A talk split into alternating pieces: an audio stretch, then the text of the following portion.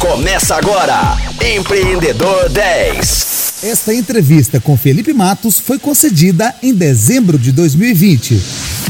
Fala Rocktronics! Muito bom estar com vocês aqui em mais um dia do Empreendedor 10. Nesta semana, batendo um papo com um líder nacional quando o assunto é startups, Felipe Matos. Felipe, ao longo dessa sua vivência com diversos ecossistemas dentro e fora do país, conta para os nossos ouvintes a importância de se escolher bem um mentor para o desenvolvimento de uma solução. Nessa trajetória dos, das startups, né, é sempre muito importante ouvir. Né? Eu falo que uma das características que o empreendedor, um bom empreendedor tem, tem que ter é ser um bom ouvinte, né? entender o mercado, ouvir os seus colaboradores, ouvir seus sócios e conseguir também trazer bons mentores e ouvi-los nesse caminho. O papel do mentor ele é, é, super importante, porque é alguém que normalmente tem mais experiência né, na, naquele assunto e pode ser um mentor é, com uma experiência mais técnica em algum assunto muito específico. Nossa, eu preciso resolver aqui como eu vou fazer o meu plano de comercial para pagar a comissão dos meus vendedores, como é que eu faço? Você pode ter um mentor especializado naquele assunto para te ajudar, ou em algum assunto de tecnologia, ou é, alguém que entenda muito do mercado, né? Eu estou fazendo uma startup na área de logística portuária. E aí eu tenho um mentor que tem anos de experiência trabalhando em portos, em importação exportação, que sabe tudo de como é que funciona esse mercado. Ou alguém mais especializado em negócios de maneira geral, em captação de investimentos. Então, é super importante poder contar com esses mentores é, como uma forma de aprender, né? evitar cometer é, erros que muitas vezes eles já cometeram ao longo da trajetória, então aprender com essas experiências, ter insights. Eu digo que não é um mentor só, né? Uma startup ela tem vários mentores ao longo da sua jornada, em diferentes momentos e com diferentes enfoques, né? E a escolha desses mentores é super importante, né? Mais do que escolher, o mentor é escolher o mentor certo para o momento certo, né? Mentor ou mentora. E muitas vezes identificar essas necessidades, né? Então fazer uma reflexão, entender sobre o que eu preciso aprender. E muitas vezes isso exige uma reflexão e uma autoconsciência muito grande, né? Porque a gente às vezes eu posso saber sobre o que eu sei, eu posso saber do que eu não sei, e às vezes tem coisas que eu nem sei que eu não sei, que são as mais difíceis, né? Porque essas, se eu nem sei que eu não sei, eu não vou procurar ajuda. E o mentor ajuda é, muito nelas, né? Então, se, quando você já entende quais são as suas necessidades, você vai procurar esse mentor e às vezes um mentor que tem muita experiência no assunto vai ouvir e vai conseguir identificar outros pontos que você, como empreendedor, nem estava se dando conta, né? você nem sabia que não sabia e pode é, precisar. E aí, as dicas que eu dou para escolher um mentor, primeiro, é importante, de, de, um lado, ter foco e entender bem qual é a sua necessidade. Não adianta falar com 400 pessoas ao mesmo tempo, né? Então, vou agora buscar alguém para nos ajudar, por exemplo, na área comercial Pois muito bem. Quem da sua rede que poderia ser um mentor e que poderia indicar boas pessoas? Né? É, existem bons programas de aceleração que podem ajudar bastante, porque eles já contam com redes de mentores. Posso citar aqui, por exemplo, o Programa Inovativa Brasil, que é uma iniciativa do Ministério da Economia e que a partir do ano que vem vai ter a Associação Brasileira de Startups como parceiro. Eles têm uma rede grande com mais de mil mentores espalhados pelo país para apoiar o desenvolvimento de startups. Então, trabalhar com redes de mentores, programas de aceleração, pode ser é, um bom caminho. Olhar na sua própria rede de contatos, né, quem poderia ser ou quem poderia te indicar um bom mentor, né? Dificilmente vai funcionar se você simplesmente for abordar um mentor que vocês nem conhecem nem nunca viram e vão lá bater na porta dele do nada e falar: "Me mentora aqui". Pode até ser que consigam, mas é mais difícil. Através de um desses caminhos, né, é, alguém da rede de vocês que, que conheça esse mentor, que possa te apresentar, né, aumenta as suas chances de conseguir esse contato com sucesso e muitos desses programas que podem te ajudar também a entender como em que momento lançar a mão né, de uma mentoria em cada hora. E tem todo tipo de mentoria, né? Existem mentores que são bem pontuais, você vai conversar uma vez, ele vai te dar um insight e, em outros casos, programas de mentoria, mentores que acompanham a jornada da startup ao longo de algum tempo, né? E vai tendo uma série de conversas que ajudam na, na, direção e ambos são importantes, né? Tanto o olhar específico, especialista, que vai te dar uma dica para uma solução, quanto alguém que te ajuda ao longo da jornada. Sabemos que muitas startups, principalmente no início do negócio, são muito resistentes aos comentários, críticas, etc. E aí até vai uma, uma experiência né, também da minha parte. E o que, que você poderia dizer para essas equipes sobre esse tipo de comportamento mais resistente? O que, que você compartilharia com eles? Se é resistente à crítica, sugiro arrumar um emprego ou mudar de carreira. Assim, ou acaba com a resistência ou troca de carreira. Não dá para ser empreendedor e ter esse tipo de, de postura de não aceitar a crítica, de ser resistente. Ser, eu acho que o talvez um dos piores perfis de empreendedor que a gente pode ter é aquele empreendedor cabeça dura. Né? Eu gosto de dizer que o empreendedor, o bom empreendedor, ele precisa ter o equilíbrio e saber exatamente o equilíbrio entre persistência e insistência, né? Persistência é fundamental, né? Persistir, perseverar, correr atrás mas tem momentos que a persistência vira insistência, que você está insistindo num ponto que tudo te mostra que, que não é ali, né? E começa ainda nesse lado de cabeça dura, não ouvir a crítica e continuar insistindo. Esse aí é o caminho negativo, né? Que não vai te levar para nenhum lugar muito produtivo. Agora, o difícil é diferenciar os dois, né? E o empreendedor, ele é otimista por natureza e muitas vezes ele é apaixonado pelo negócio, né? Pela solução em alguns casos pelo produto. E eu acho que essa paixão, dependendo da medida dela, ela pode ser prejudicial. É, eu sempre gosto de dizer que o bom empreendedor ele não pode ser apaixonado pelo seu produto ou pela sua solução. Ele tem que ser apaixonado pelo problema que ele está buscando resolver. Se a solução A hoje funciona bem, amanhã pode não funcionar e eu passo para uma solução B. Né? A gente tem muitos casos de exemplos. Tem exemplos clássicos e famosos, como o da Netflix, por exemplo, que começou vendendo DVD e hoje faz streaming. E se amanhã o nosso jeito de consumir esse tipo de entretenimento mudar, eu imagino que eles vão mudar também, porque estão focados em resolver o problema em não fazer o melhor produto A, B ou C, apesar de fazerem um excelente produto. Né? Então, não estou dizendo que a gente não deve fazer ótimos produtos, mas estou dizendo que a preocupação do empreendedor tem que ser em resolver o problema e se adaptar tantas vezes quanto forem necessárias para garantir que o problema está sendo bem resolvido.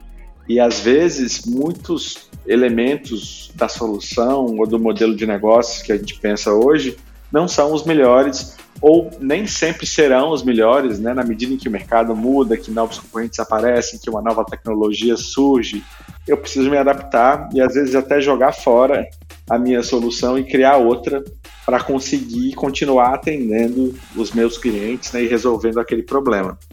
Então é muito importante o empreendedor ter um certo desapego né, às soluções e muita escuta, né?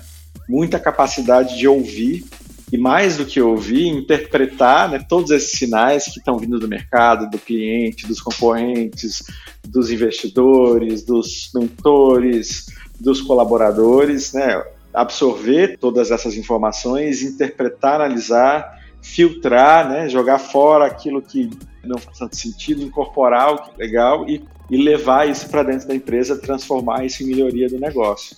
Se você está fechado, se você não está aberto à crítica, não está aberto a ouvir, você vai insistir num ponto e fatalmente, em alguma hora, isso vai virar um problema. Né? Nenhum projeto vai ser bom para sempre. Quais as dicas você daria para as startups quando elas precisarem lidar com investidores? Primeira dica é entender o papel do investidor nessa, nessa história. Né? O investimento ele é uma ferramenta para o crescimento do teu negócio. O investidor é um parceiro para fazer isso acontecer, é um parceiro importante. Eu vejo muitas vezes startups ou empreendedores que colocam o investimento com o objetivo da startup. Ai, eu preciso conseguir um investimento. Aí conseguir um investimento, salta foguete, parece que foi um gol. E não que a gente não possa comemorar os investimentos, mas é muito importante entender que o objetivo da startup não é captar investimento, é resolver um problema para é, um determinado segmento de clientes com sucesso né, e, e conseguir crescer. O investimento é uma ferramenta que vai te ajudar nesse objetivo. Né? Muitas vezes você precisa de investimento para cobrir os custos ali né, de desenvolvimento e do time até a sua startup chegar, né, conseguir entregar um produto. Muitas vezes você, então, é, é, seja para cobrir aquela fase inicial, até para você descobrir qual que é o, o produto, validar, é, ou mesmo para escalar. Eu já descobri um produto, já descobri quem é meu cliente, já validei meu modelo de negócio, agora eu preciso crescer. Então eu vou usar capital nessa né, ferramenta para crescer mais rápido, contratar mais gente, ir para novas praças, é, aumentar meu time comercial. O investimento, então, no começo, ele pode ser importante para você sobreviver, né, para pagar o custo até você chegar num produto que funcione, que escale, e depois para permitir que você cresça mais rápido. Primeira dica, entender o papel do investidor e não se deslumbrar. Segunda dica, ter muita clareza de qual é o objetivo dos investimentos. Você quer investimento para quê? Porque às vezes a gente vai falar com o empreendedor e ele fala, ah, preciso de investimento, preciso de investimento, e você pergunta, tá bom, tá aqui, 5 milhões de reais na sua conta, o que, que você vai fazer? E o empreendedor não sabe responder, porque ele colocou na cabeça que precisa de dinheiro, mas o que ele precisa nem, não necessariamente é dinheiro, especialmente se ele não sabe o que fazer com esse capital. Então, bom, você precisa o quê? Aumentar seu time de desenvolvimento, você precisa contratar mais desenvolvedores, você tem que é, estruturar sua área comercial, você precisa fazer uma aquisição, comprar seu concorrente, melhorar a, a, sua, deixar sua oferta mais completa, enfim, o que que é, né? Quais são suas metas? Ah, hoje você tem cinco clientes, você quer ampliar para 40 e para isso você precisa melhorar o seu suporte, lançar algumas novas features e aumentar o time comercial. Para isso eu vou ter que contratar tantas pessoas, aumentar minha despesa em nuvem e preciso então de um milhão de reais que vão me levar para esse objetivo. Pode até ser que você não consiga atingir, mas eu preciso ter um plano. A terceira dica, na hora de falar com, com o investidor, é importante entender que ele trabalha sempre com a balança de risco e de retorno, né? Então, eu estou fazendo um investimento que é de alto risco, tem um risco de dar errado, mas se der certo, o retorno potencial pode ser muito grande. E essa equação precisa estar tá, tá boa, tá positiva para o investimento valer a pena.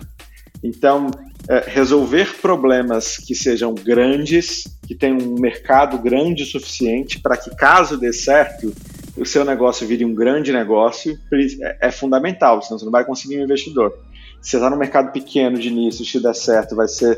Pode até ser um bom negócio, mas é um negócio relativamente pequeno, o retorno potencial não é tão alto e aí não compensa o risco. Então, talvez não seja um bom negócio para o investidor. Então, pensa nessa equação e na hora de conversar com o investidor, você vai buscar sempre minimizar os riscos e aumentar o retorno potencial. Como é que a gente minimiza risco? Mostrando que você tem uma equipe preparada, mostrando que você já validou algumas coisas, então eu já tenho números, já tenho cliente, eu já tenho um produto que funciona, eu tenho uma pessoa da minha equipe que tem mestrado e doutorado nessa área, super experiente. Eu recebi um prêmio de aceleração da minha aceleradora.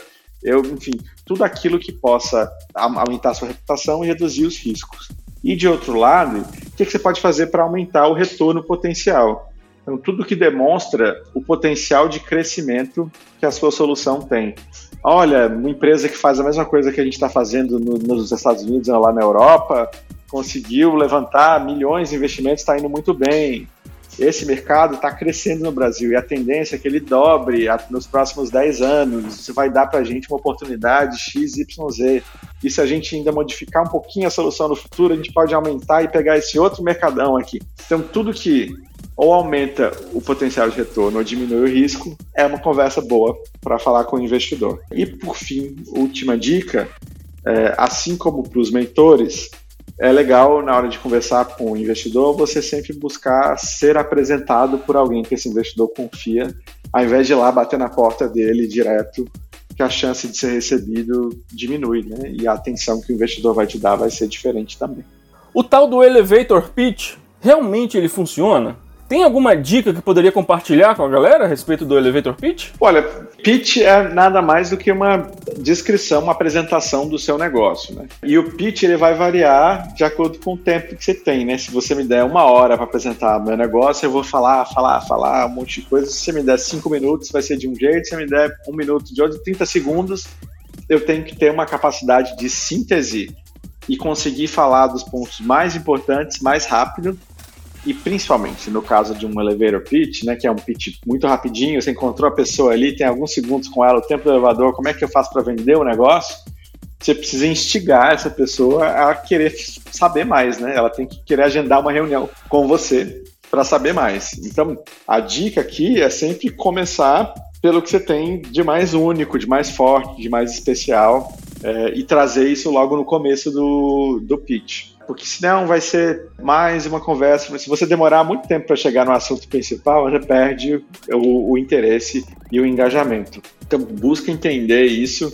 É legal treinar, né? Se você encontrasse com alguém agora e tivesse segundos para apresentar seu negócio, como é que você falaria? À medida que o empreendedor ele vai conversando com mais gente, mais mentores, mais parceiros, mais empresas, ele vai treinando esse pitch naturalmente e vai aprendendo o que funciona melhor, que, que soa melhor, que faz mais sentido e vai é, naturalmente desenvolvendo a habilidade de se comunicar e de trabalhar esse pitch. Mas para quem está começando, é legal pensar como é que eu apresento a minha empresa em 30 segundos, em 1 minuto, em 5 minutos, em 10 minutos. E puxar né, os elementos mais importantes, os elementos chave, e ter certeza que eles estão ali no, no discurso, né? E tentar focar sempre naquilo que te diferencia dos demais. E aí, galera, o programa de hoje está chegando ao fim, mas amanhã tem mais um encontro nosso nessa quinta-feira, às 10 horas da manhã, com reprise às 10 da noite. Fiquem ligados. Você ouviu Empreendedor 10, só aqui, Rocktronic, inovadora.